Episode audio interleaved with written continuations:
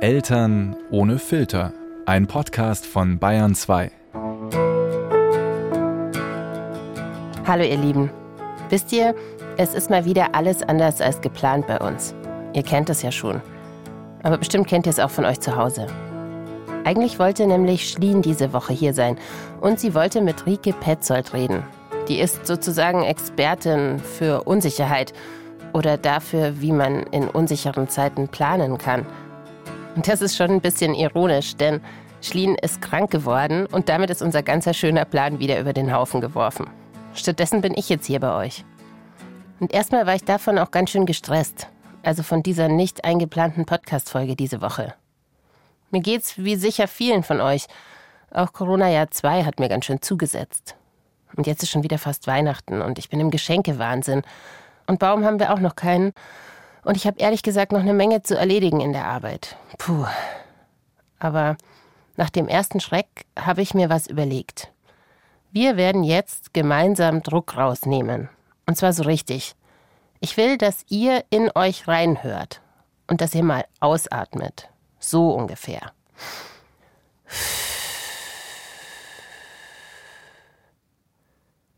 Das Wichtigste beim Druck rausnehmen, hat mir nämlich meine Kollegin Ulrike gesagt, ist nicht das Ein, sondern das Ausatmen. Und sie muss es wissen, sie ist neben ihrem Job als Journalistin noch Atemtherapeutin und sie ist Mutter von vier Kindern. Also, einatmen und dann langsam und bewusst ausatmen. Los, macht mal mit.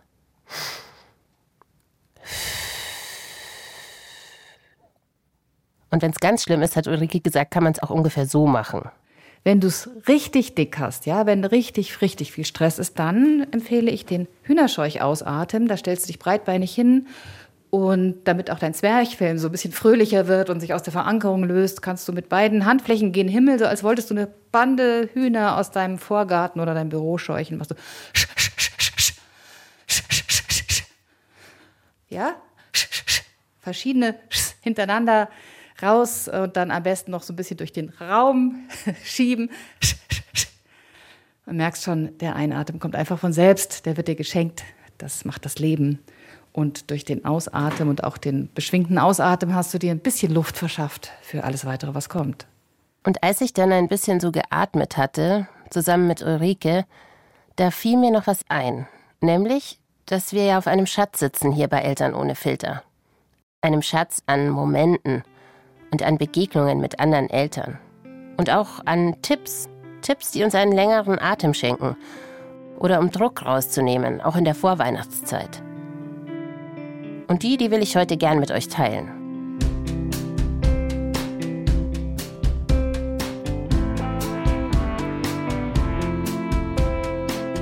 Da war zum Beispiel dieses Gespräch von Russland vor ziemlich genau einem Jahr mit Josephine Teske. Josephine ist Pastorin. Sie lebt mit ihren zwei Kindern in einer Kleinstadt in Schleswig-Holstein. Ihr kennt sie vielleicht als Seligkeitsdinge von Instagram. Und er hat sie was gefragt, das könnten wir genauso gut dieses Jahr wieder fragen.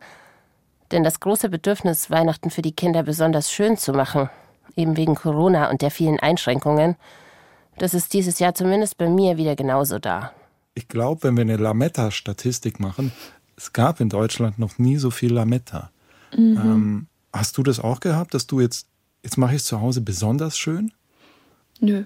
Nicht? Nee, also was ich einfach versuche, schon seit dem Frühjahr, ist mehr Ruhe in unseren Alltag zu bekommen. Und ich glaube, dann wird von alleine, ohne dass ich viel tun muss, etwas schöner, hm. weil wir dann entspannter sind. Würdest du das auch uns Eltern, also den anderen Eltern in Deutschland empfehlen, dass sie sich nicht zu viel Druck machen jetzt? Weil eigentlich kann ich es ja verstehen, dass man es besonders schön machen will für die Kinder. Natürlich, total, kann ich auch verstehen. Das will man ja sowieso gerne als Eltern, jetzt besonders. Aber ich finde, wir sind ja schon alle so unter Druck. Hm. Und ich erlebe ja nicht nur bei mir, sondern bei anderen auch so, ein, so eine Erschöpftheit. Die auch nicht weniger geworden ist in diesem Jahr. Und ich glaube, wenn wir es dann noch besonders schön machen wollen, dann kostet uns das noch mehr Kraft als sonst. Und ich weiß nicht, vielleicht ist jetzt die Zeit auch einfach für was Einfaches, also für Zeit haben, für zur Ruhe kommen und einfach beieinander sein. Und Ja, klar, man kann Kindern immer irgendwie ein Programm anbieten oder irgendwas Großes basteln oder so. Das mache ich ja auch ab und zu gerne, so dass wir Projekte haben. Aber Kinder freuen sich auch einfach total, wenn man mal mit denen puzzelt. Und das hm. ist besonders schön für die Kinder. Genau. Könnt ihr euch erinnern, wann ihr das letzte Mal einfach auf dem Boden im Kinderzimmer gesessen seid? Und nicht eigentlich was anderes zu tun oder im Kopf hattet? Ich jedenfalls habe mir das jetzt für die Weihnachtsfeiertage vorgenommen. Und lustigerweise habe ich vor ein paar Tagen genau darüber nachgedacht, was hat uns beim Abschalten geholfen in der Weihnachtszeit. Das war immer dann, wenn die Kinder irgendwas geschenkt bekommen hatten, das aufwendig aufgebaut werden muss. Wir sind jetzt nicht so die Puzzletypen, aber viele kleine Teile muss es auf alle Fälle haben. Nur dieses Jahr waren die Weihnachtswünsche bei uns leider alles andere als präzise. Und ich befürchte, gerade bei meinem Großen wird es mir schwerfallen, seinen Geschmack zu treffen. Das hat sich am Geburtstag schon angedeutet.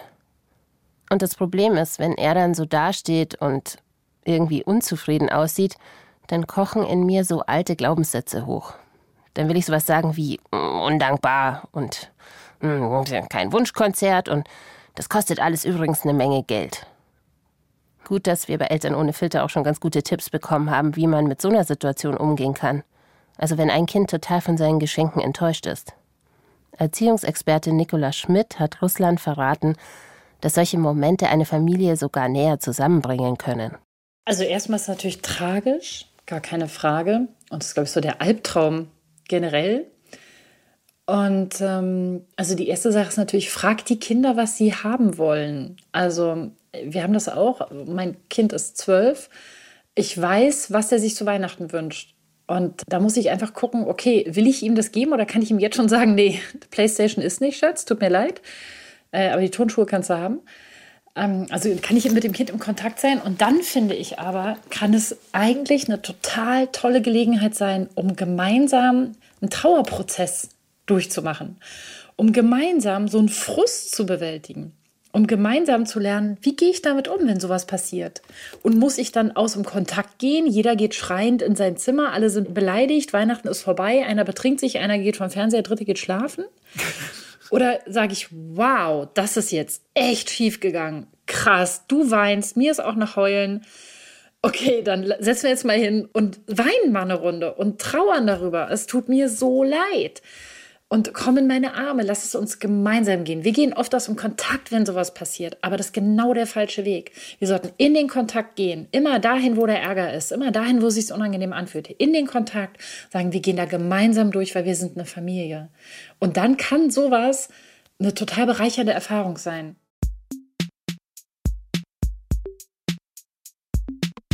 Okay, seid ihr noch bei mir? Wir atmen jetzt noch mal eine Runde zusammen, okay?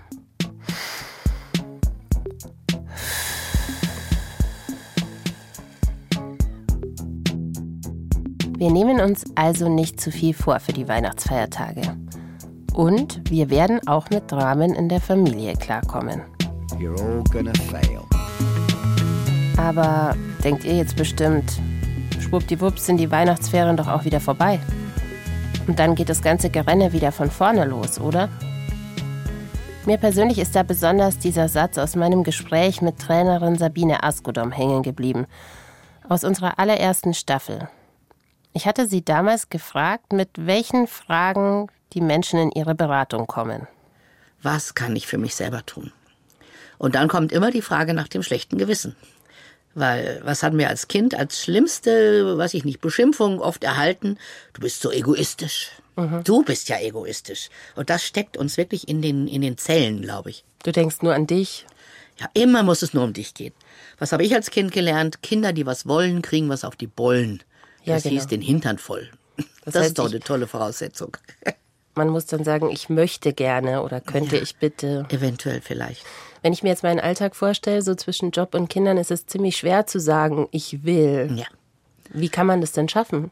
Also ich plädiere für Zeitinseln. Also okay. wir haben ja diese Kinder, wir wollen sie auch nicht loswerden, weil ich wollte immer beides, ich wollte immer arbeiten und Kinder haben. Und es geht auch nicht, du sagst, es ist mir jetzt wurscht, die sollen ins Bett gehen, wann sie wollen. Ich habe mir angefangen, nach und nach kleine Zeitinseln für mich selbst zu bauen. Also ich habe jemanden, der sich in dieser Zeit verantwortungsvoll, liebevoll um die Kinder kümmert. Und in dieser Zeit tue ich was für mich und fange nicht an zu putzen. Putzen, das ist ja auch so ein Thema, vor allem vor den Weihnachtsfeiertagen und dann auch wieder danach.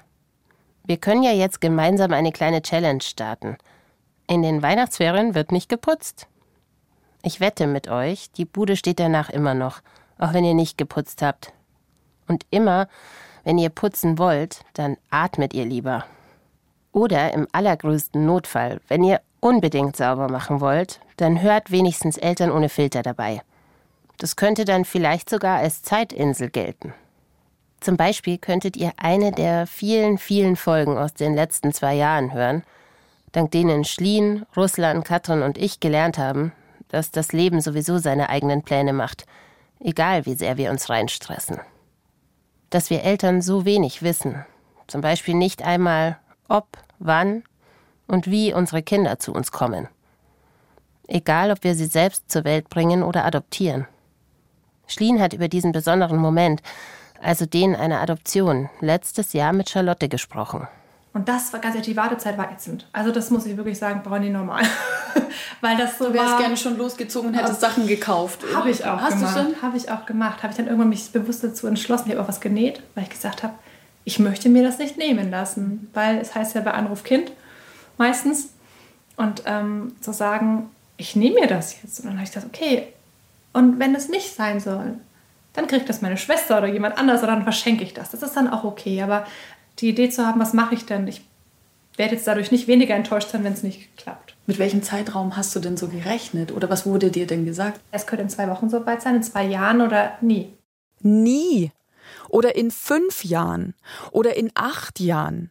Also ich stelle euch jetzt mal diese saudumme Frage, wo seht ihr euch in fünf Jahren? Oder andersrum, wo wart ihr vor fünf Jahren? Oder wie oder wer wart ihr vor fünf Jahren? Also bei mir ändert sich mein Leben oft so schnell, dass ich gar nicht mehr hinterherkomme. Und große Pläne, habe ich gelernt, mache ich jetzt eh nicht mehr, weil sowieso alles anders kommt. Also überlegt mal, wie lebt man denn sein Leben, wenn man weiß, irgendwann in den nächsten Jahren kann es heißen, bei Anruf Kind. Oder auch nicht. Also wie stellt man sich auf sowas ein? You and me, we might be digging for gold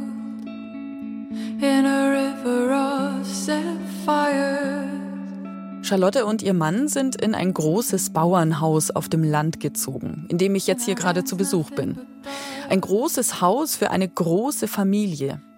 Oder nur zu zweit. Sie sagt, das war eh immer ihr Traum, dieses Haus. Insofern haben sie sich den so oder so erfüllen wollen, also auch ohne Kind. Und so warten die beiden in der Steady-Position auf der Laufbahn. Also ready, steady, go. Das ist dieser eigentlich kurze Moment, wenn man so unbequem vorn übergebeugt dasteht mit hochgerecktem Hintern und wartet, dass es gleich losgeht. Für anderthalb Jahre. Naja, und dann hatte ich irgendwie Urlaub. Und zwar im September. Ich stehe in der Küche, wasch ab und höre Podcast. Und auf einmal ist der Podcast aus. Ich so, was ist denn jetzt los? Geh hin. War mein Handy irgendwie generell auf lautlos geschaltet ist, keine Ahnung warum.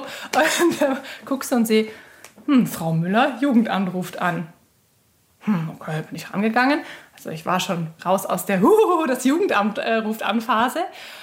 Und geh ran und dann sagt sie auch, ja, na, wie geht's Ihnen dann so? Ich sage, ja, ich habe gerade noch Urlaub und hm, mir geht's soweit gut und dachte, ja. Also weswegen ich eigentlich anrufe, hätten da vielleicht ein Baby für Sie. Für uns hier bei Eltern ohne Filter ist es eine der ganz wichtigen Erkenntnisse. Also dieses, es kommt immer anders, als man denkt. Und bei all der Arbeit, die wir hier reinstecken, uns ist schon sehr bewusst, was wir für ein Riesenprivileg haben, dass so viele Eltern uns schon ihre ganz privaten Geschichten erzählt haben. Und dass ihr uns zuhört. Sogar wenn es bei uns mal wieder traurig wird und die Tränen fließen.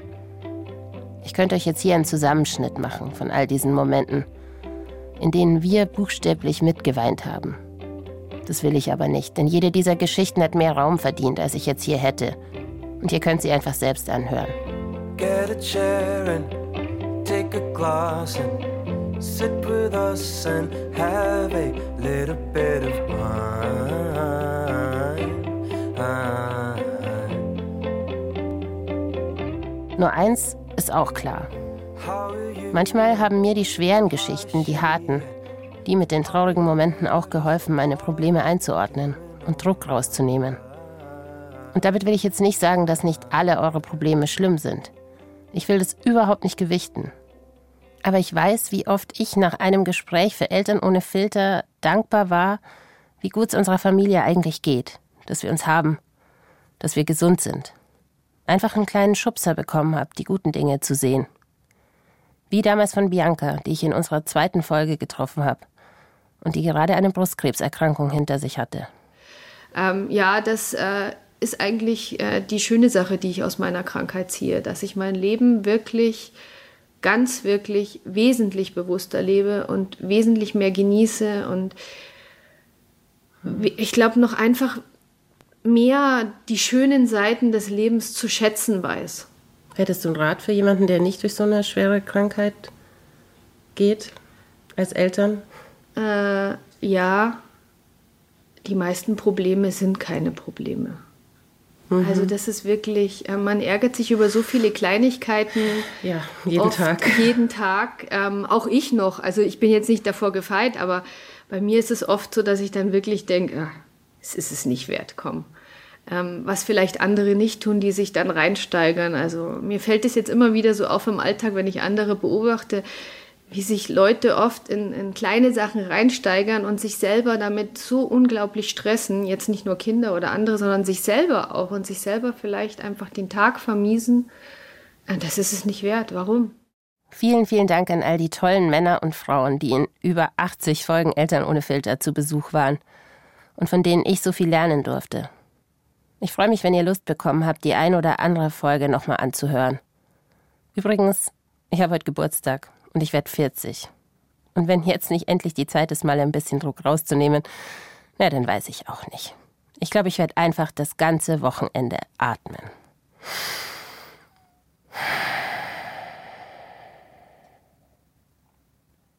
Und wie geht's euch jetzt gerade mit dem Druck?